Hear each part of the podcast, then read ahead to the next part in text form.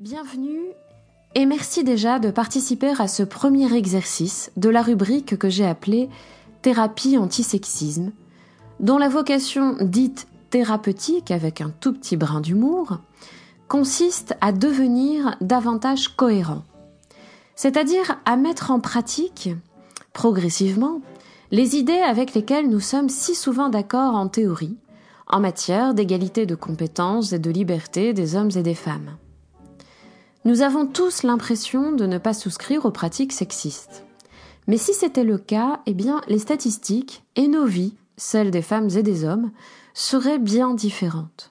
La société serait bien différente.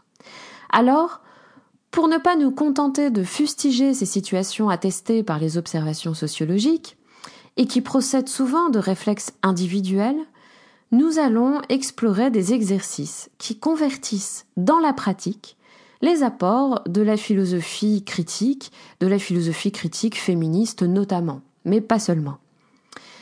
Un peu à la façon donc dont les stoïciens avaient imaginé et pratiqué des exercices afin de rendre leur vie réellement conforme à leur idéal éthique. Ce premier exercice vise à poser les bases, à commencer donc par déverrouiller notre regard sur la réalité sociale sur toutes ces situations que nous vivons quotidiennement.